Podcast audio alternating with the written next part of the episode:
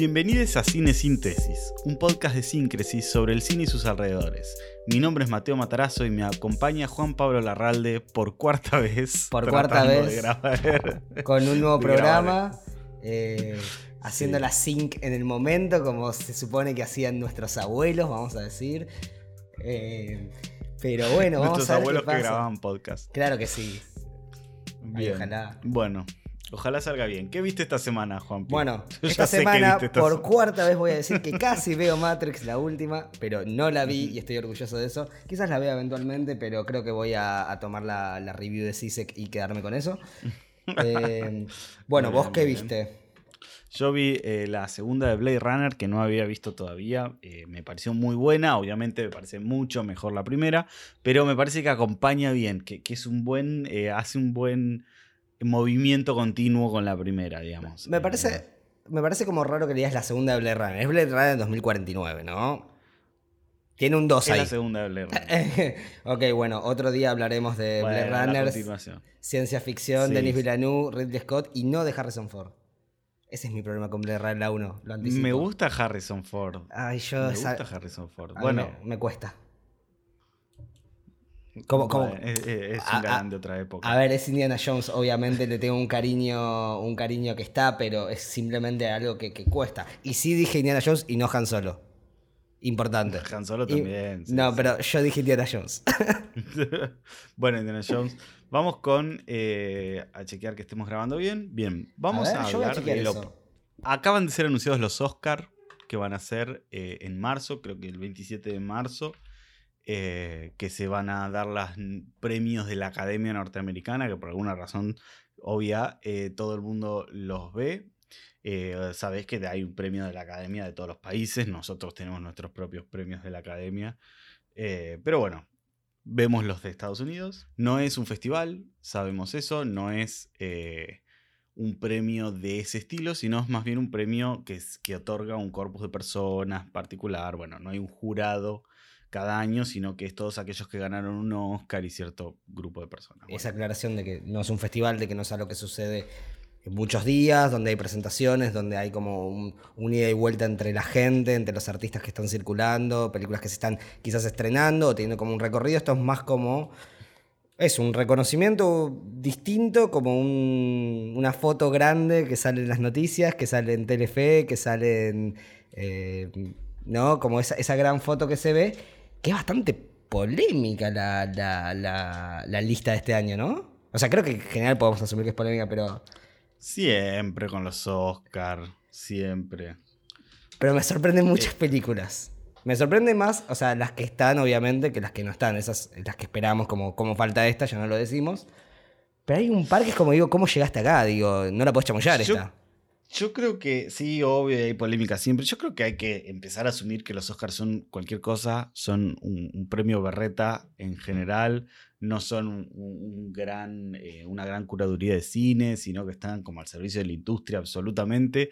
No porque, no porque no es, a ver, no porque esté diciendo que no premian a las grandes obras de arte. No, no, no, no, no. Estoy hablando de que los criterios están muy al servicio de la industria y muy, como digamos, en un servicio capitalista, por decir una manera, de quién pone más plata en publicidad, eh, y cierta, como que terminan siempre ganando los mismos, y ciertos criterios que ya quedaron medio viejos, que un- una película de comedia, por ejemplo, en general nunca gana, porque, bueno, son ciertas cosas que, bueno, quedaron ahí, y quedó en esta cosa enclastrada que es los Oscar, que son galardones, pero bueno, son medio más berreta que otra cosa. Más allá de eso, orientan un poco a qué películas tuvieron como un gran impacto en la industria el año pasado.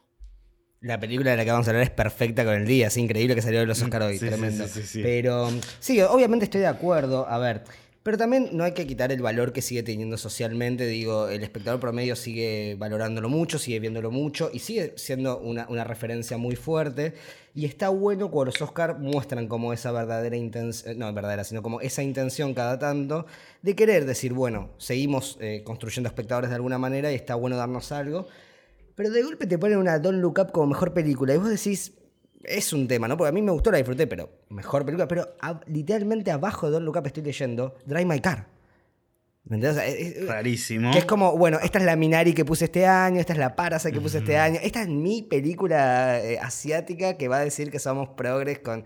No sé, boludo, porque Drive My Car y Don't Look Up son dos películas que no pueden entrar nunca en una misma lista. Exactamente. Igual todas son muy esperables de los Oscars. Es raro que esté eh, West Side Story, eh, porque es un musical, pero bueno, está ahí. Eh, bueno, vamos a mencionarlos. Eh, Belfast, seleccionada.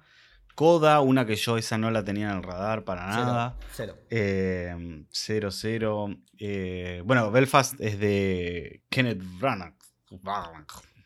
Como se pronuncia su apellido, este director que pasó de hacer grandes adaptaciones de. Shakespeare a pésimas adaptaciones de Shakespeare a pésimas películas. Pero hizo Thor. Coda, ¿No? Lo, lo recordaremos siempre Sí. por Thor. la, Thor, la- la verdad que fue una buena. ¿Hizo las primeras dos? ¿Cuáles hizo? Sí, sí, sí. Y, eh, seguro la primera. Hizo, hizo un buen trabajo con Thor. Eh, a mí me parece que está muy bien. Creo que estaba mejor haciendo Thor que haciendo Muerte en el Nilo. Pero, bueno, Pero no vimos Belfast, así que yo todavía la tengo No vimos. Belfast. Don't Look Up, que bueno. Yo tampoco llegué a verla, la verdad, porque se estrenó en diciembre y yo estaba de viaje. No, pará, Todavía no terminó de llegar. Yo, yo la vi y, y me parece como que, ya que o sea, porque hubo mucha polémica con la peli y demás, eh, yo la vi en Navidad porque estaba con COVID solo y se estrenó y la vi. Y es graciosa, me divirtió. McKay me encanta. eh, el chabón ha hecho peliculones como a mí de Anchorman me parece espectacular. eh, hizo la gran apuesta. Como que es divertida, es un buen chiste. Pero ponerla acá es darle un reconocimiento, es darle una visión, un valor que claramente por la campaña de publicidad que tuvieron, esto solamente es el cierre de esa campaña de publicidad. Nada más que es, es eso. Están los Oscars porque es la publicidad que lo lleva ahí. Pero me parece como que no sé si entra en esta categoría de. No sé, no sé, no sé. me- me- Yo me me- quedo con, con- No la vi, pero me quedo con un tweet que decía. eh, tiene un trazo tan grueso que parece que fuera una película de cómo la derecha piensa que la izquierda asesine. me habías dicho, eso es buena. Sí, sí, me parece bien. Bueno, después está Drive My Car, que esa me la voy a ver cuando se estrene, que bueno, ganó en todos lados, ganó mejor guion en Mar del Plata, eh, parece que viene arrasando, sería como una gran, hermosa sorpresa que gane, Película pero de las que uno no se imagina. Eh, pero bueno, es, es como Parasite, que uno no se imaginaba que iba a ganar, todo el mundo pensaba que se iba a ganar. Eh, 1914, creo que era la, la- la película esta de la guerra, que que- 1917. 1917. De, de Méndez. Bueno, creo. inicia, termina la guerra, es lo mismo. Sí, no. Eh, Sí, con Drive creo Mm. que va a ser un poco más difícil que gane, a diferencia de Parasite, eh, porque es más intimista, que creo que es lo mismo que le habrá pasado a Minari eh, cuando estuvo nominada en 2019. Eh, o sea, a mí me pareció una película excelente, probablemente de las que vi, la que más me gustó de la lista. Me falta Licorice Pizza y Nightmare Alley, pero, mm, pero sí es más intimista, es un poco más. eh, es otro tipo de cine al que nos dio Parasite, que tuvo un- mucho más coqueteo con lo comercial, con lo dinámico, con. ¿no? con Sí, absolutamente, sí, sí. Y bueno, y después está Dune, que me parece bien, es una buena película. eh, ya Vos tuvimos decís esta eso para que charla- yo me enoje. Ya tuvimos esta charla la Dune no semana que puede viene. Vean el, el episodio 1, sigamos. King Richard, que me llama cero, siento que Sí. no la vi, pero la, el, el, el, eh, el póster ya me siento que es una película de, de Amazon, de, de Magazine a las 3 de la tarde.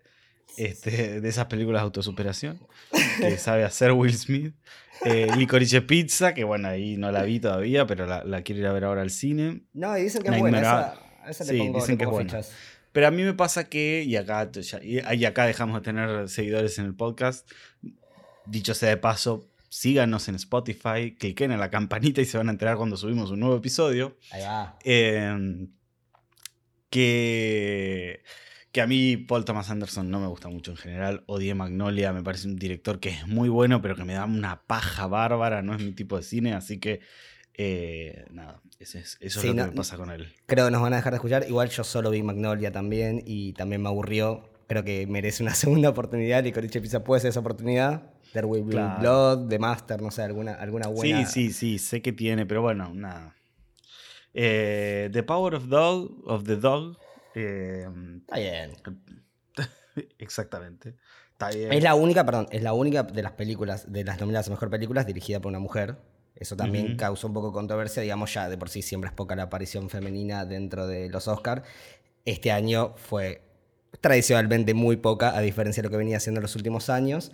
Eh, quizás la más destacada que no está es eh, Titán, ¿no? Eh, Titán es la que, la que brilla por su ausencia, pero bueno, cine de terror mm, tiene que ser muy crítica de Donald Trump para que Bueno, la seleccionen en pero, algo. pero con el trasfondo de haber ganado la Palma de Oro en Cannes, es como que uno quizás esperaría verla acá, eh, también por esta cuestión de, de los Oscars de querer mostrarse inclusivos y demás, o cuando quieren mostrarse inclusivos, digamos.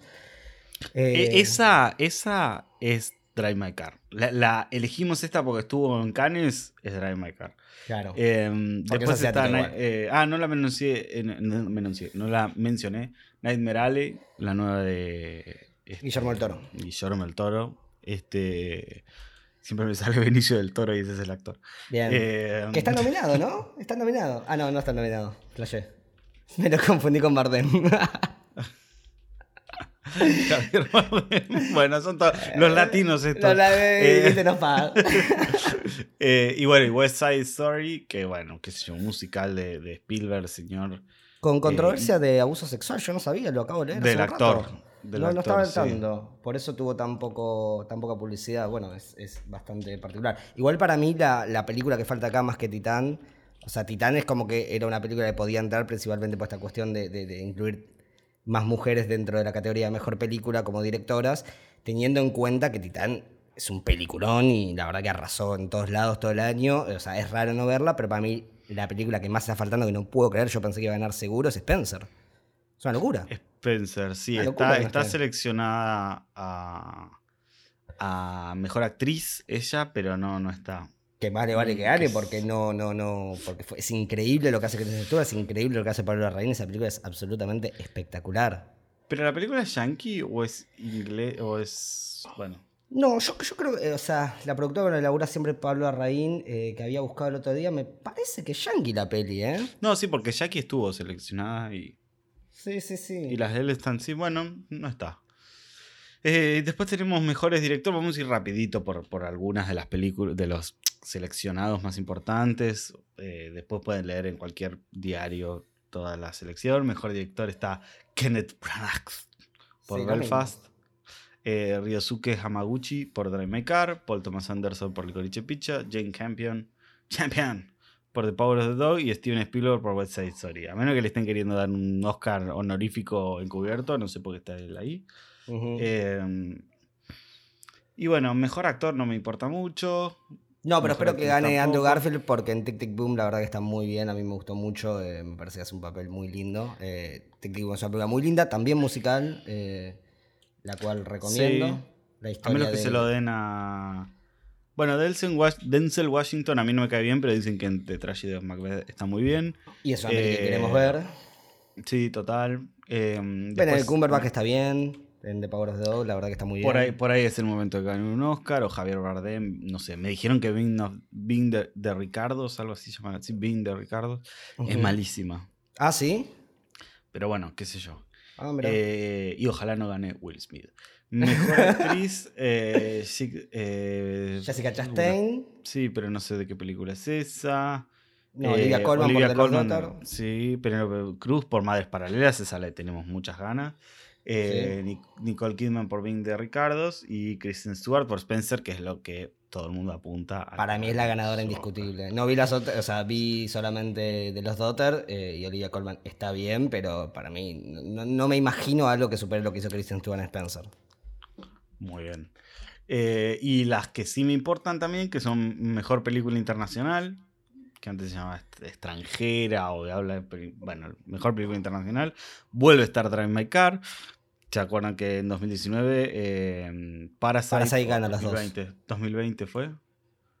Ya ni me acuerdo, no, pero ganó las dos. 2019. Eh, o sea, la peli es 2019, pero no me acuerdo si fue en los Oscars, creo que 2020. Eh, claro, ganó los dos. Lo cual es un poco Eh, controversial, ¿no? Porque la idea de que haya dos categorías donde pueda estar la misma película y ganarla hace sentir como que la mejor película internacional está claramente disminuida por, los propios, por la propia academia. Como que que está claramente Bueno, disminuida. pero digo, pero es una forma clara de, ha- de hacerlo, lo cual me parece medio ridículo que le des la oportunidad que gane dos, es como, bueno, el premio en serio y el premio honorífico. ¿Sabes qué, qué pasa? Que esto es de esto que hablábamos en su momento, que no es un festival.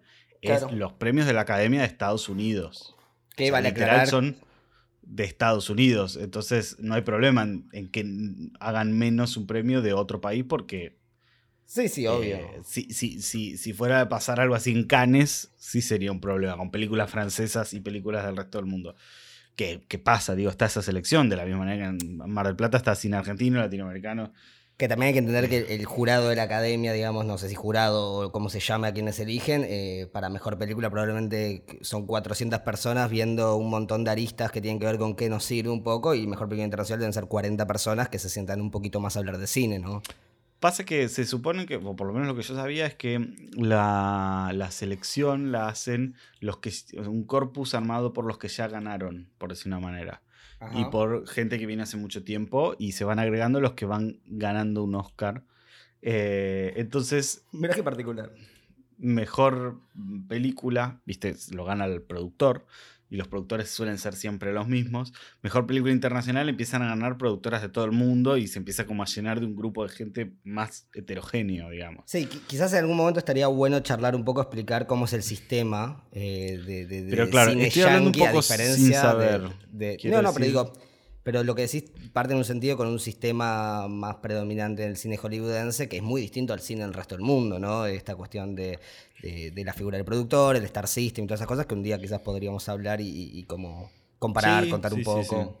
Eh, bueno, las mejores bueno, películas Drive My Car, Flea, que no la tengo en el radar, Fue La Mano de Dios, de Sorrentino, que me gusta, me gusta, muy buena peli.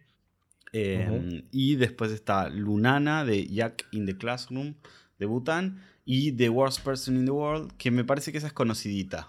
O sea, la escuché... Sí, yo voy a hacer un... ¿Qué? No, no, yo puedo hacer un comentario de esa peli. Eh, a ver, el director es el director que en 2017 hizo Telma, que mm. es una expresión de Carrie muy interesante. No, es Carrie, pero a mí me lleva ahí por, por esta cuestión de la adolescencia, el adolescente con poderes. Claramente es algo que tanto él como el guionista de Telma eh, venían trabajando, vienen pensando mucho, porque el guionista de Telma dirigió el año pasado The Innocents, la película, bueno, que ya mencionamos un poco, que es de estos niños con poderes, así que claramente hay algo ahí. Eh, esta película la quiero ver mucho, eh, escuché muy buenas cosas eh, y bueno, también estuve leyendo bastante y Telma a mí me encantó, la vi en Mar del Plata en 2017 y me pareció espectacular. Ah, sí, así cierto. Que es una película que le tengo muchas ganas. 2018, ¿no fue? No, 17, cierto. No, 17. 17. Eh, bien, y si quieres pasamos adelante. Bueno, son un montón de nominaciones. Después está mejor diseño de producción, que, es, que acá la llamamos dirección de arte, mejor fotografía, mejores efectos visuales, mejor documental, etcétera, etcétera, Haría un apartado quizás, eh, sí, obviamente hay un montón de áreas que no vamos a cubrir, pero ya que estamos con, hablando principalmente de películas, sí darle el espacio al mejor largometraje animado. Eh, sí, sí, sí. Que bueno, vi poco eh, y veo mucho Disney o, derivados, ¿no? Y como, como dice un amigo, como vi que decía, como esperemos no elegir Disney eh, este año, ¿no? Darle un poco lugar. Estoy viendo Encanto, Luca y Raya, que asumo que las tres son de Disney, ¿no? Creo que Raya y sí. es como... Sí, sí, sí, creo que sí. Encanto y Luca seguro. ya son de Pixar. Sí, sí, sí, Disney. Eh, también está Fle, o sea, Fle que está mejor película internacional y está acá en mejor animación. Eh, bueno, de vuelta, una, una diferenciación que, que, no sabemos bien qué, qué nos trata de decir, ¿no? Y de, Michael, de Mike Mitchells vs. The Machines, que creo que es una peli que mucha gente dijo que le gustó mucho. Yo no la vi, pero tuvo como mucho así como impacto en, en, lo que se fue diciendo. Parece que está muy buena y que tiene muchos guiños a los cinéfilos, bueno, etc.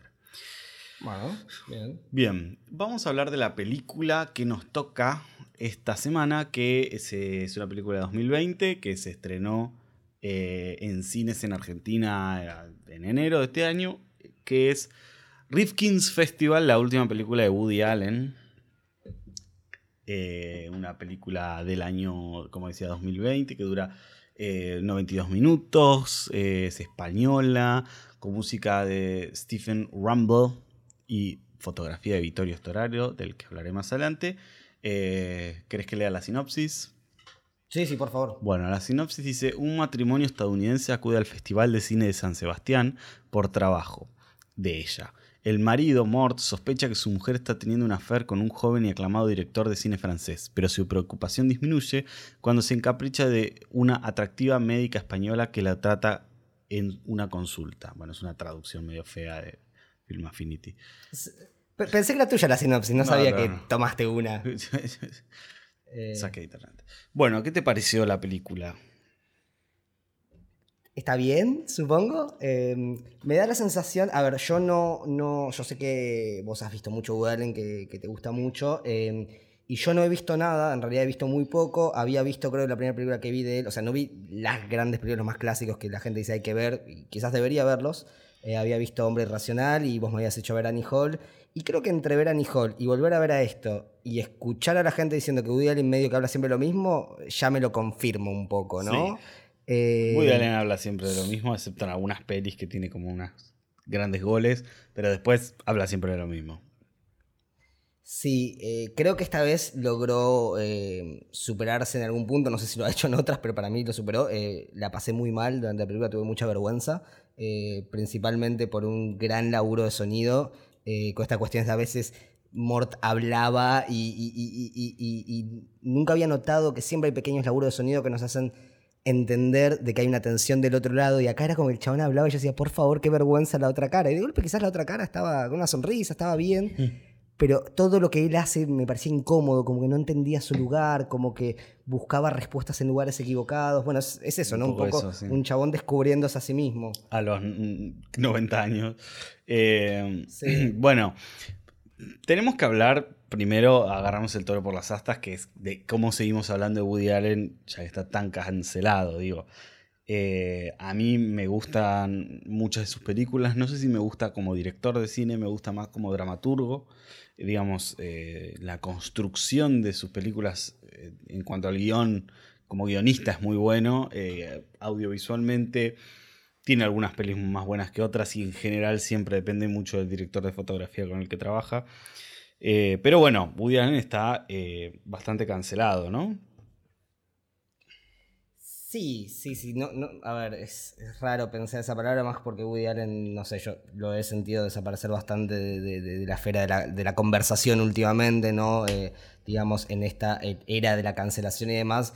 eh, no solo hay muchas cosas que salen a la luz y que aparecen, sino también como que parece que un hombre toma el otro y uno queda medio al costado y, hace un par de años estábamos hablando de Polanski y yo recuerdo mucho el discurso de Martel y demás y como que eh, ha- hay todo un tema que, yo no, o sea, no, pondría la discusión en, en qué debemos hacer, digamos, eh, con la cuestión de nosotros como espectadores, que me gustaba mucho como lo había expresado justamente Lucrecia, eh, que básicamente había dicho algo como eh, que ella no compartía con, con- con- con que Polanski estuviera afuera en la calle y demás, pero que no por eso no quería que no ocupe su lugar mientras siga haciendo cine, y que nosotros teníamos que ocupar el lugar de ir a ver su película y también putearlo, digamos, o no aceptarlo ahí, pero sin decirle no podés entrar, ¿no?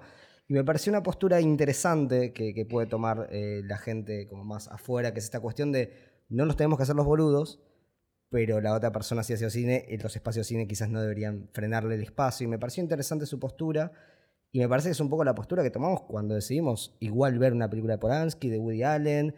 eh, quizás me cuenta un poco más con personajes como Kevin Spacey porque lo ves, porque es actor, ¿no? Es distinto. Eso también es como que siento que los directores zafan bastante de esta cuestión de que uno puede ver la película de Woody Allen sin saber que es Woody Allen. Woody Y Allen, de alguna manera excepto que... en las últimas di- 10 años, apareció en toda su película.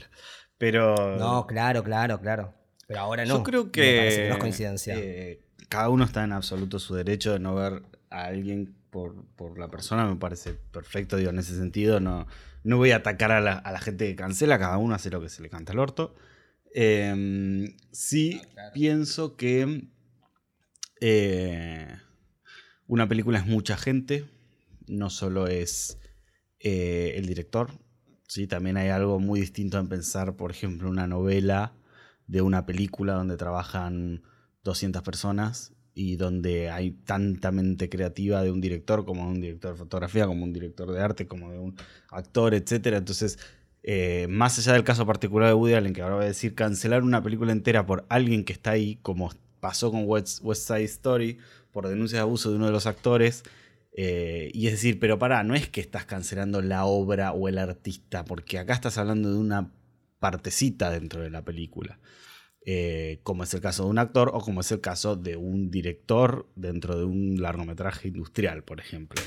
Eh, en ese caso, digo, me parece que hay que poner en perspectiva qué estamos, porque además la cantidad de personas con denuncias de abuso que puede llegar a ver, qué sé yo, eléctricos en películas de, Hollywood, que no estamos fijándonos todo el cast and crew, si alguien estuvo en denuncia de abuso, eh, pero como está endiosada la figura del director, lo que hizo el director nos importa. Y bueno, qué sé yo, por ahí el director de sonido también tiene una denuncia de abuso en una película que te encanta y no la dejaste ver porque ni te enteraste. ¿Entendés? No, bueno, obviamente, pero a ver, también hay algo que, sucede igualmente, que, yo siento, eh, a ver, yo, yo, atravesé en algún momento más fuertemente el, sentido de la cancelación, ¿no? Estar cancelando, estar cancelando, y también darme cuenta de que no, no en mí al menos no, no, no me estaba dando nada positivo, eh, todo lo contrario, me estaba alejando la charla.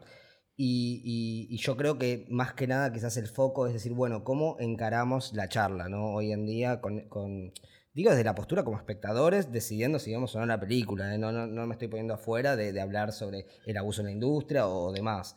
Eh, me parece que hay una cuestión de cómo uno le da cierto lugar a ciertas personas, ¿no? Eh, esta cuestión de que, está bien, se endiosa mucho el director y demás, pero también hay una cuestión de que Woody Allen ya tenía un nombre importante, digamos, era un nombre destacado previo a que haya denuncias o demás, y creo que es esa cuestión de decir, bueno, en esta charla, si lo endiosé tanto como ahora que tengo que hacer, tengo que volver bueno, me parece que esa cuestión de. Una cosa es que siga haciendo películas y se ocupe los lugares cuando otros espacios no hicieron lo que tienen que hacer o no se le dio ese lugar.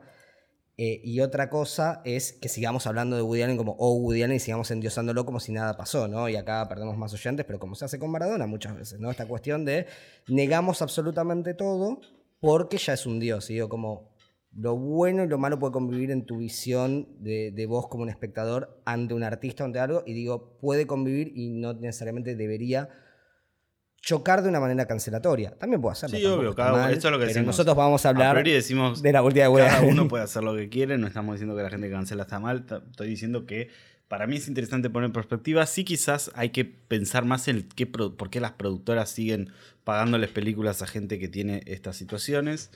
Eh, y eso es más una crítica a la industria más que a, a, la obra.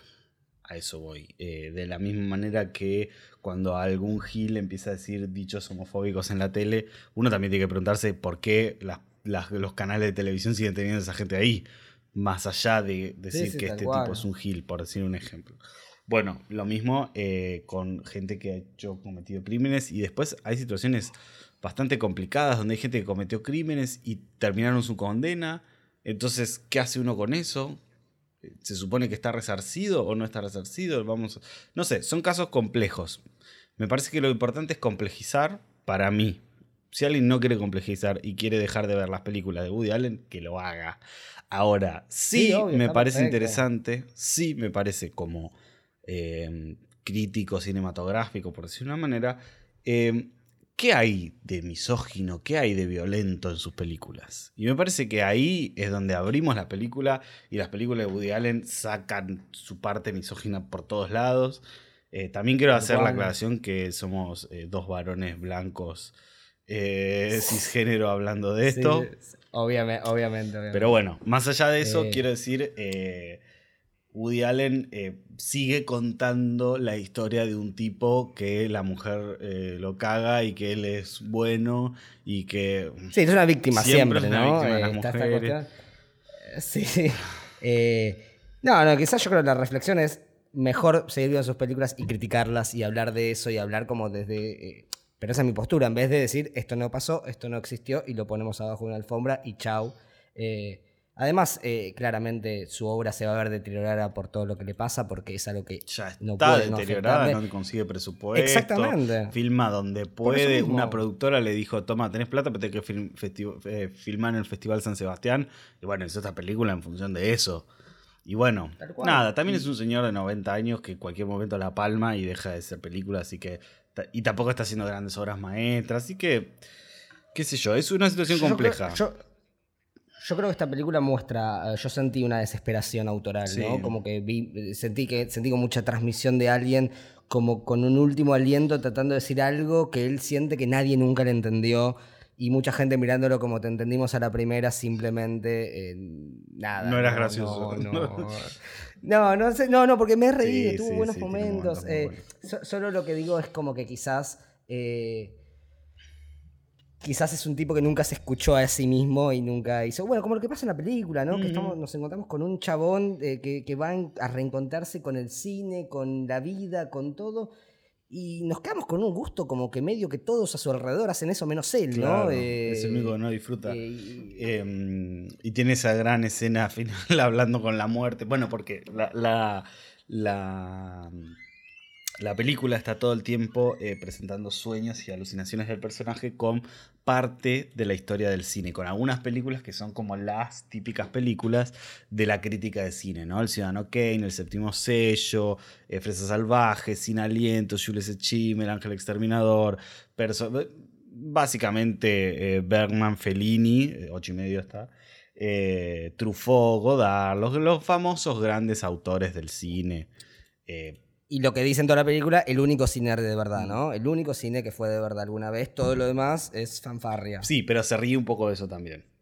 Porque lo que tiene Woody Allen, yo quiero decir algo personal, a mí me pasa con Woody Allen que si bien em, estoy, eh, me parece horrendo todo lo que hizo y voy siempre a estar del lado de la víctima, eh, en cuanto a su vida personal, sus películas me acompañaron toda mi vida y son parte de eh, mi historia en el cine. Yo empecé cuando empecé a estudiar cine, mm, vi toda su obra. Creo que hay una sola peli de las 52 que no vi.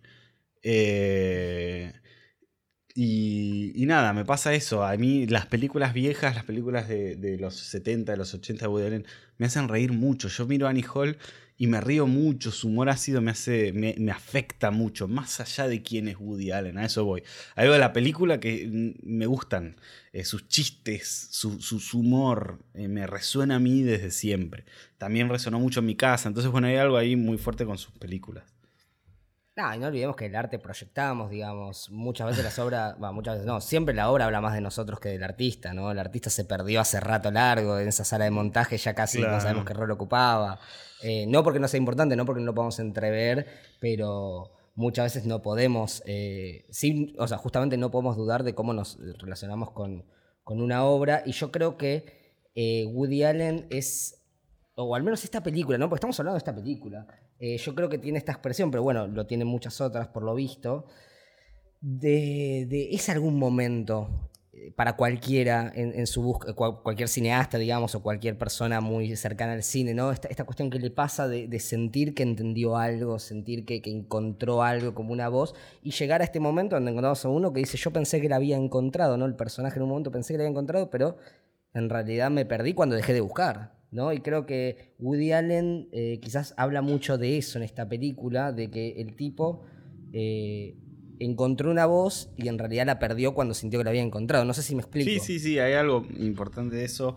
Eh, la película es bastante un espejo de sí mismo, probablemente, pero bueno, ya dejando de hablar de Woody Allen un poco, porque un poco analizar una película es eso, es tipo, bueno, ya está el director, como vos decís, terminó su trabajo cuando dijo corte y Mm, bueno, en este caso también seguro trabajó en el montaje.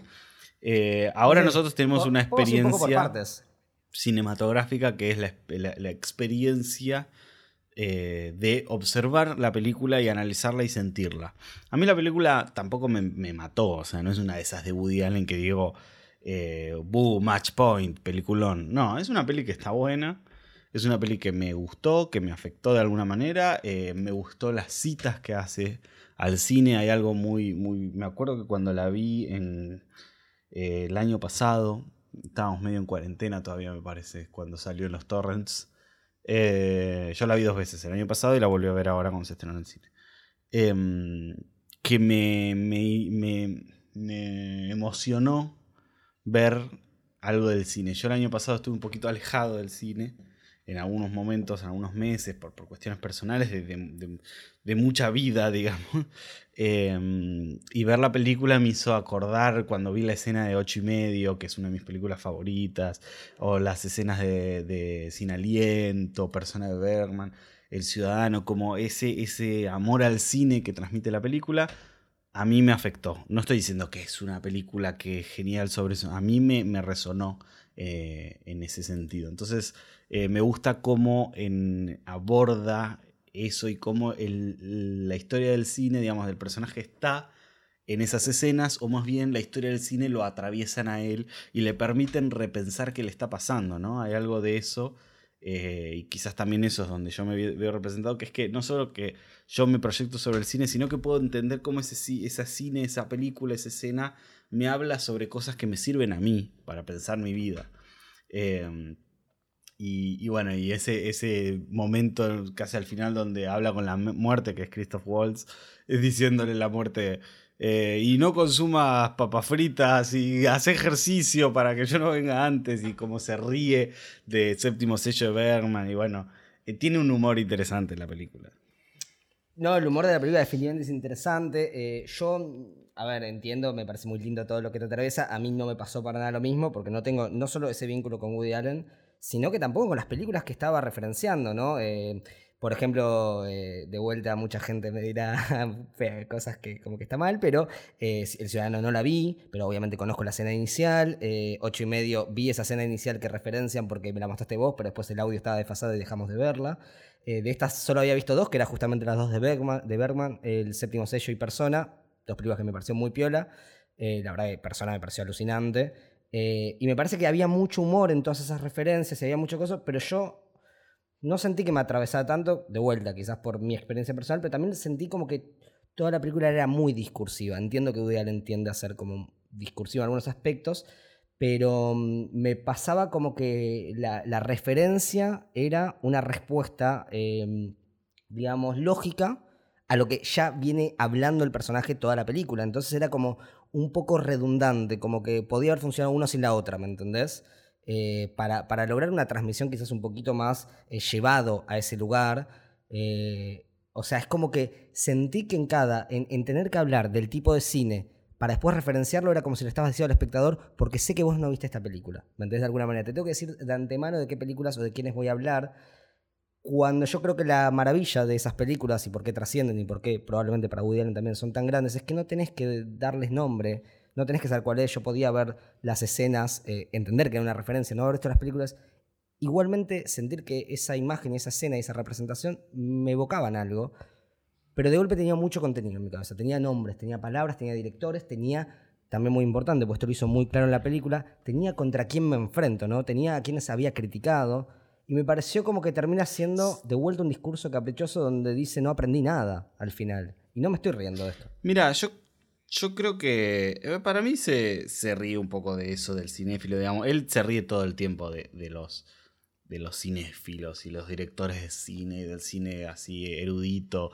Digamos, eh, esa escena de Annie Hall en la que entra McLuhan a criticar a la persona en la cola del cine, eh, es un poco reírse de eso digamos, del que cree que así porque ver, porque Fellini, Fellini, Fellini, y bueno, anda a cagar un poco con Fellini, es genial, pero... Pero él, es, eso al este, final. y no le puedes sí, Él es eso, el personaje por lo menos es eso, pero se ríe de eso la película. Digamos. El personaje es eso, pero se ríe de eso.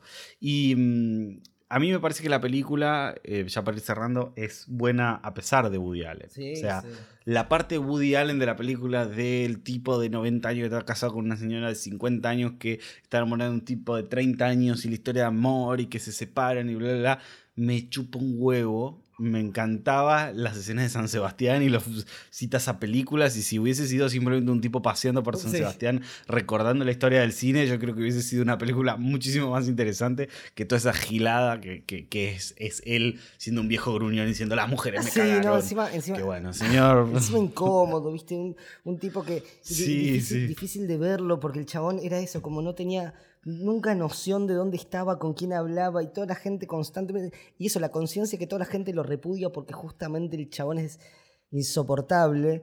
Y el tipo igual va ahí y, ay, eh, en un momento el chabón va a hacer una consulta médica por una pelotudez y ahí es donde conoce a esta, esta doctora, digamos, de la que eh, tiene un crash, ¿no? sí, eh, plantea un amor platónico, ¿no? Digamos, un tipo que aprende de, de qué temas hablar y qué no, ¿no? Por lo visto. Pero mm, eh, como un, amor platónico ahí donde le encanta porque ella lo escucha y sabe de cine y no sé qué cosa. Y toda esa escena donde ella como, bueno, terminamos. Y el chabón se quedaba charlando y como, bueno, andate. Y el chabón, ay, por Dios, era desesperante, ¿no? Desesperante. Eh, yo creo que... Me quedo con la... No, no, que yo creo que, eh, deja ese, a mí me deja ese gusto.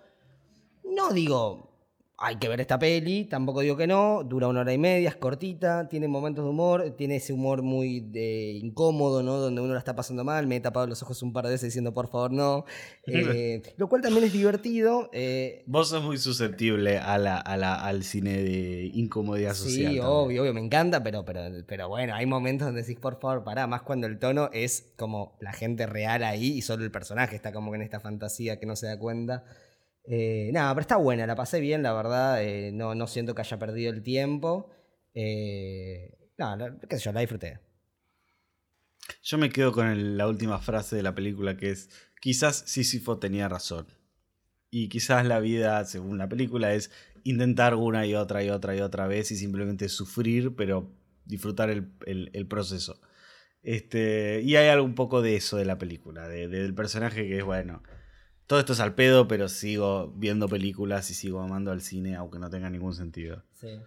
Este, bueno, ya estamos con, con, con Rifkin's Festival. Y probablemente con Woody Allen, probablemente con Woody Allen, ya estamos con Y él con para Woody siempre. Eh, no, No, bueno, re- recomiendo que vean alguna de sus películas no, no, seguro. eh, viejas, porque Annie Hall, eh, Manhattan, igual son turbias, o sea, Manhattan es un, un señor grande que está con una chica menor de edad, es muy turbio en Pero ese sentido. eh, Eh, es su vida, pero digo, eh, ahí, ahí vemos dónde en su cine está hablando de sí mismo y qué cosas son turbias.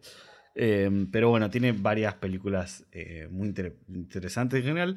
Todas las de los primeros 20 años son películas muy, muy buenas. Y es uno de los pocos directores que hizo una película por año. Sí, no, una Sí. barbaridad, la verdad que laburó como Eh, una barbaridad. Sí. Eh, así son las películas. Bueno, en cuanto a su factura, ¿no? Son bastante simples. Eh, vamos a seguir con tu sección Yay. de productoras. Musiquita.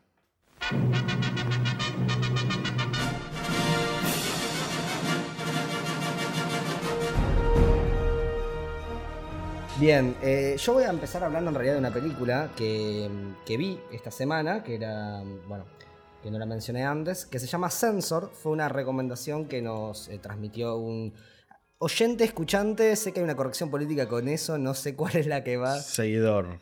Ah, bueno, bueno, con la persona que nos oyó la semana pasada nos, nos mandó eh, un lindo mensaje, entre ellos nos recomendaba una película que se llama Sensor. Eh, obviamente la iba a chequear, iba a ver qué onda, y solo hubo un dato que fue suficiente para que yo diga la veo esta misma noche, y es quién la produce. Esta productora de la que voy a hablar se llama Film 4, eh, viene muy en la línea acompañada con la productora que hablaba antes, A24, justamente para mí hay como un gran tridente que descubrí que cuando trabajan los tres juntos es una locura y es A24, Film 4 y una tercera que hablaré en otro momento quizás. Pero Film 4, eh, que es más, revelación, estuve viendo sus películas y creo que me gusta más Film 4 que A24. O sea, porque lo que más me gusta de A24 es de Film 4. Tiene muchísimas films. Muchísima, una, una, una productora enorme, británica, que en realidad arrancó en el 98 siendo productora del Canal 4, justamente. No sé si en ese momento se llamaba Canal 4, no, no importa muy bien, porque después cambió de vuelta, eh, siempre para el mismo canal, pero cambió de nombre, empezó a producir, cerró el canal, vol- volvió a, eh, en 2006 se relanzó y bueno. Eh, hoy en día como que el canal ya al tener la productora tan grande que es Film 4 como que pasa más que nada lo suyo pero era un canal que se lo conocía por pasar películas más under, ¿no? Que no conocíamos, siempre británicas, ¿no? Como... Pará. Sí. Eh, vimos de. de, de Pará, pará, ya voy a llegar a eso, ya voy a llegar a eso. Ya voy a llegar a eso. Ay, me resonó, me Sí, sí, resonó. sí, sí, porque lo tengo... Ah, ya sé cuál vimos, Exactamente, ya sé cuál que vimos. fue una gran alegría cuando lo, lo vi en el cine. Muy Bueno, bien, bien. La, la- la cuestión es como esto. eh, yo empecé a notar esta empresa cuando estaba viendo las películas de 24, principalmente las que distribuía, y empecé a notar de vuelta, como alguien me había hecho notar que me gustaban las películas de 24, empecé a notar que aparecía mucho Film 4 en las películas que me estaban gustando. Eh, bueno, vamos a hablar de algunas grandes películas que están. eh, vamos a hablar de, justamente mencioné también la semana pasada, Ex Machina, que fue como un boom también para esta empresa. Eh, la favorita, básicamente le produjo todo a Yorgos Lántimos, le produce mucho a mm, Ben Whitley, que es un director que a mí me gusta, que ha hecho High Rise o mm, Free Fire.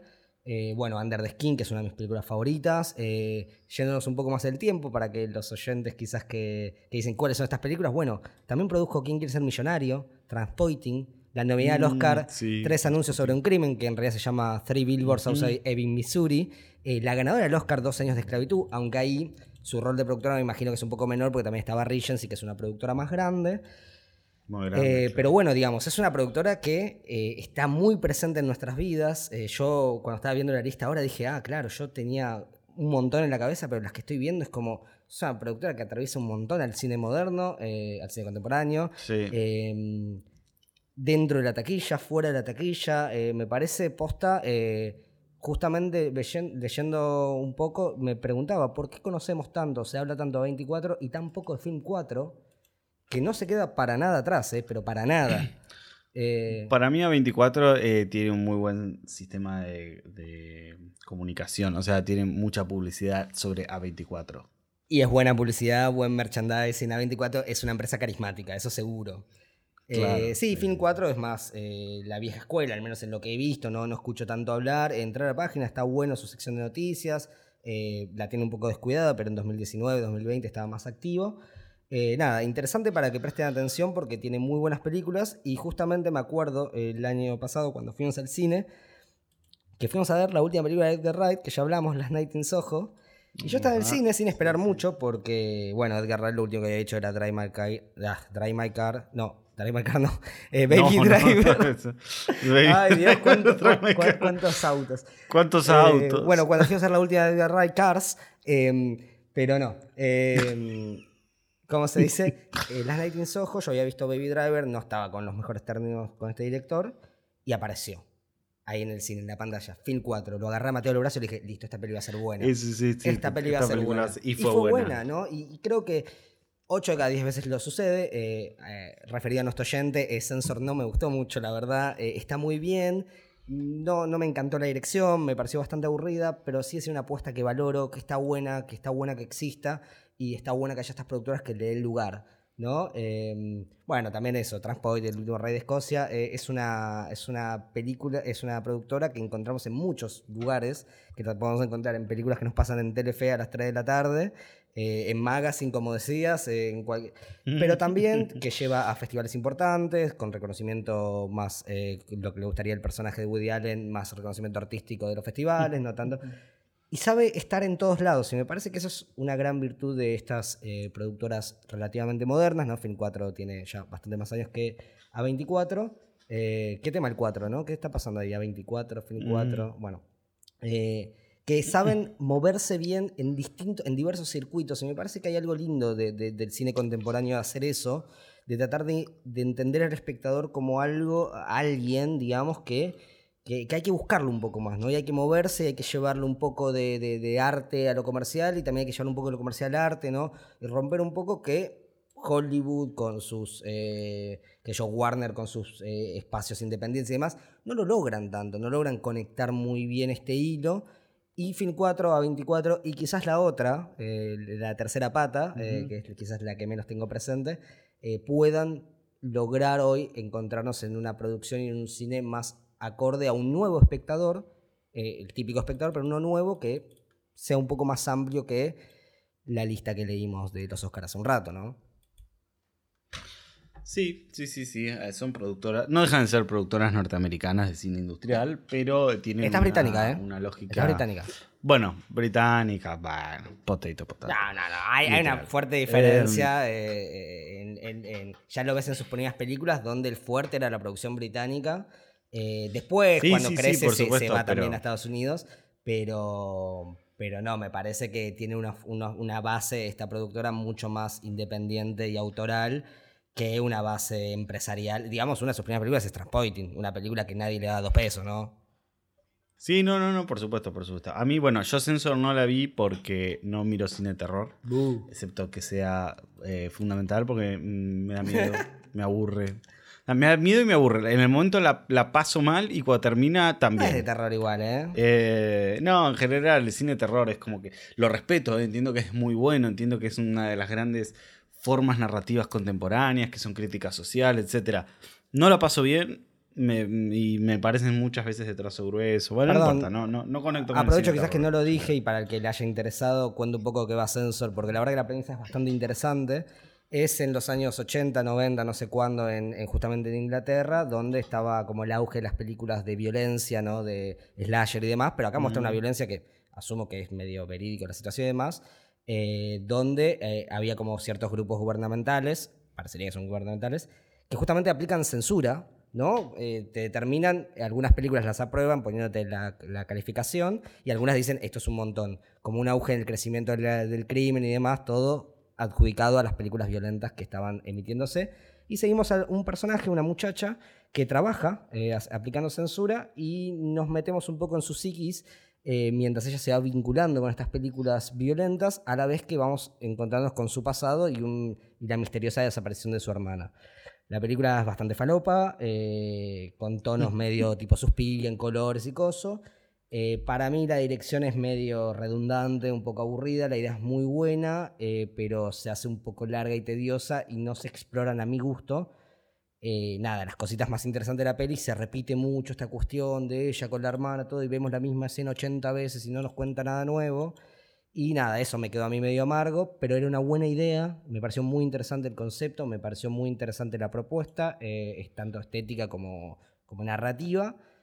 Pero bueno, creo que la dirección se quedó un poquito floja. También vale aclarar, es una ópera prima de la directora. Ópera prima de la directora. Sí, o sea, también. Eh, y no me parece eh, mal lograda, digamos. A mí me aburrió un poco, no fue lo mejor, pero me parece que por algo llegó a su lugar, por algo Film 4 la tomó y la produjo. Y es una película que, como nos la recomendaron, te puede gustar. Claro. Bueno, buenísima. Film 4 para anotar a la lista de productoras. Yo ahora voy a hacer mi sección final. Eh, con una sección que llamaré Figuritas del Cine, donde voy a hablar de algunos personajes eh, que son fundamentales eh, en la historia del cine. Ya sean directores como directores de sonido, directores de fotografía, montajistas, productores, etc. Y voy a arrancar, porque es importante para la película que hablamos hoy, de Vittorio Storaro, un director de fotografía, que es el director de las últimas películas de, Woody Allen, eh, que es bastante importante para la historia del cine, porque también no solo... Eh, es muy bueno lo que hizo, muchas de sus películas son muy importantes, eh, sino que además agregó varias, o sea, como que sumó muchas formas de ver la dirección de fotografía que después cambiaron como cuestiones técnicas del uso del color y etcétera, que agregó a la fotografía. Digamos, el cine de Denis Villeneuve le debe muchísimo a Vittorio Storaro en cuanto a la forma de pensar la fotografía. Para los que no entendieron, dijo Denis Villeneuve, por las dudas, digo. eso sí. Es un chiste. Vittorio Storaro nació en Roma en 1940, es eh, italiano, es hijo de un proyectorista de cine, ahí hay algo ahí como cinema paradiso en, el personaje, eh, y estudió, y esto me parece fundamental, eh, en el 58, en el Centro Experimental de Cine de Italia, ¿sí? que es la Escuela Nacional de Cine de Italia, que es una de las más antiguas del mundo, de 1935, que la fundó Mussolini.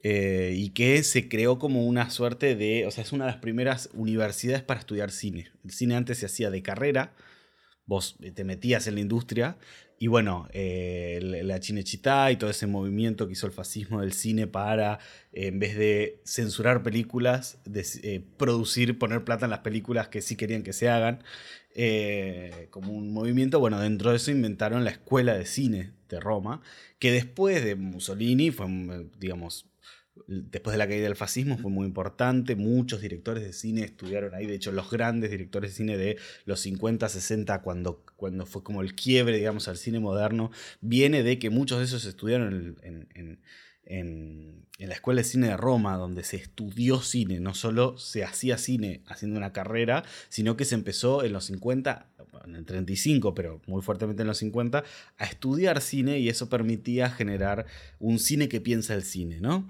Bueno, en esa lógica estudia Vittorio Storaro, bueno, grandes directores del cine eh, latinoamericano estudiaron, estuvieron allá, como eh, Tomás Gutiérrez Alea, director de cine cubano, estudió ahí.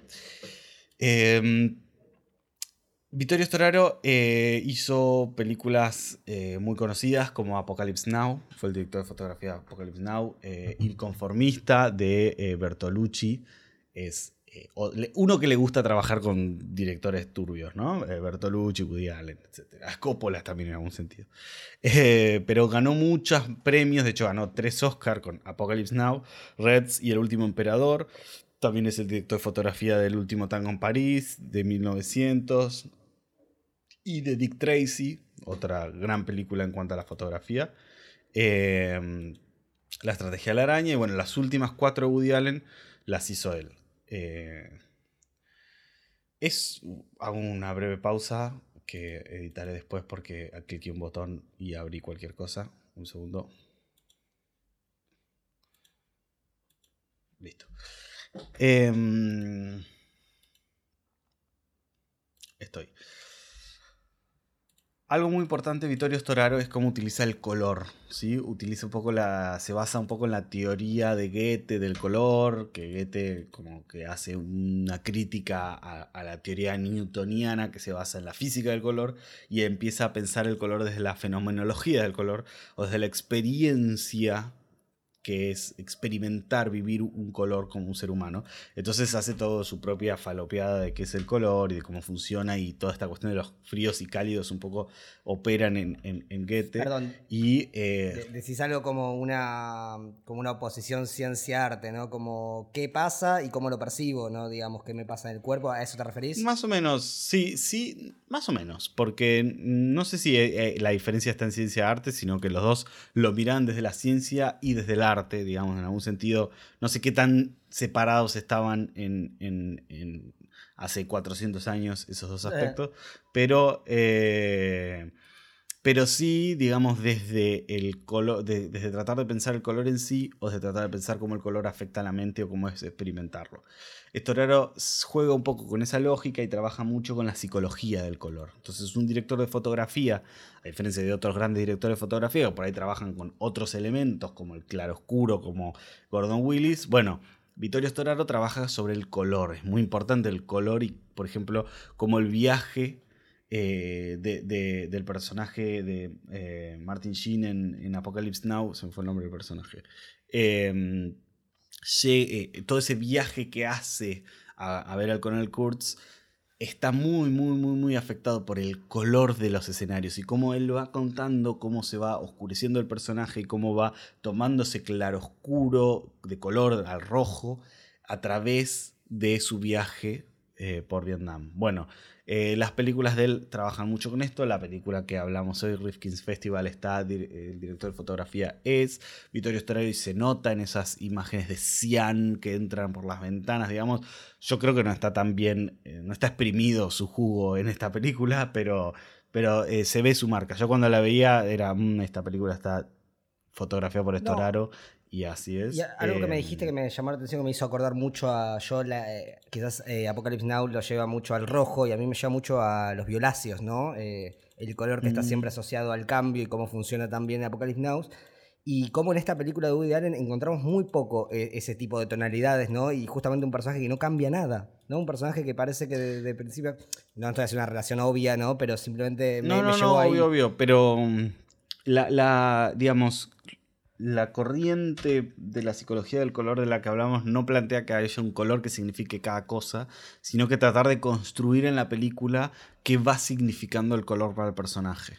Y eso me parece algo fundamental lo que decís, porque pararse de eh, tal color significa tal cosa me parece como de pobreza de análisis, no, no, digo para vos, digo en general. No, no, no lo tomo eh, Sino tratar de entender que, bueno, hay colores fríos, hay colores cálidos. Eh, recomiendo mucho el libro de lo espiritual en el arte de Kandinsky, que habla mucho de eso.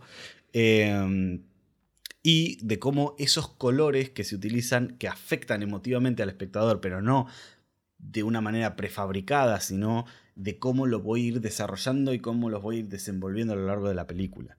Para esto recomiendo muchísimo, y creo que es la película que dejo acá recomendada, que es Il Conformista de Bertolucci, eh, que es una peliculón de la fotografía de Storaro.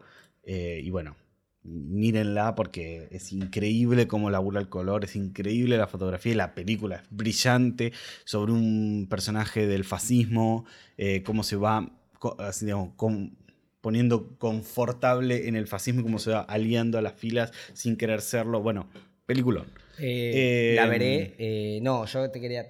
No, lo, que yo decía es, obviamente estoy de acuerdo, es una versión simplista, decir un color representa algo, solamente enfatizada como justamente Apocalypse Now tiene como una expresión, el rojo referenciando muchas veces al infierno, al fuego, a la violencia, a la ira, ¿no? Un color que lo hemos asociado mucho, digo, que tampoco desconoce esta noción de los colores que con la representación cultural que se hace sobre ellos, eh, solamente le da más personalidad, más matiz. O eso es lo que yo recuerdo mucho a Apocalypse Now, de sentir como un mensaje que quizás muchas veces conocía, que estaba confluyendo en una película muy bien.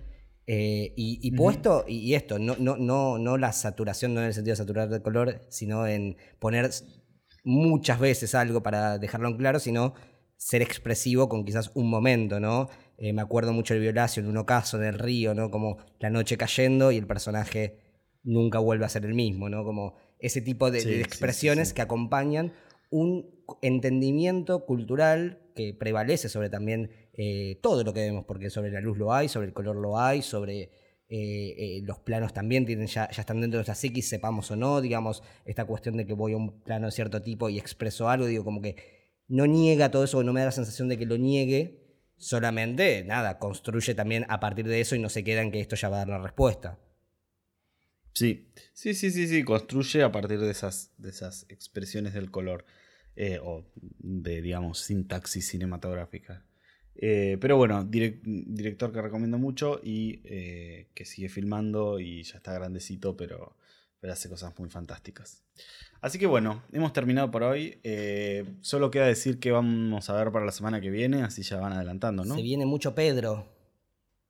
Mucho Pedro. Mucho Pedro. Madres paralelas de Almodóvar y el que no vio, vean Dolor y Gloria. Ay, peliculón. Yo quería hablar hoy de Dolor y Gloria porque la vi el otro día y me voló la cabeza. Si queremos hablar de expresiones del cine, hablando de Woody Allen, Dolor y Gloria me llevó a todos los lugares donde me tenía que llevar en el momento que estaba. Una cosa increíble. La hablaremos la semana que viene, la hablaremos la semana que viene. bueno.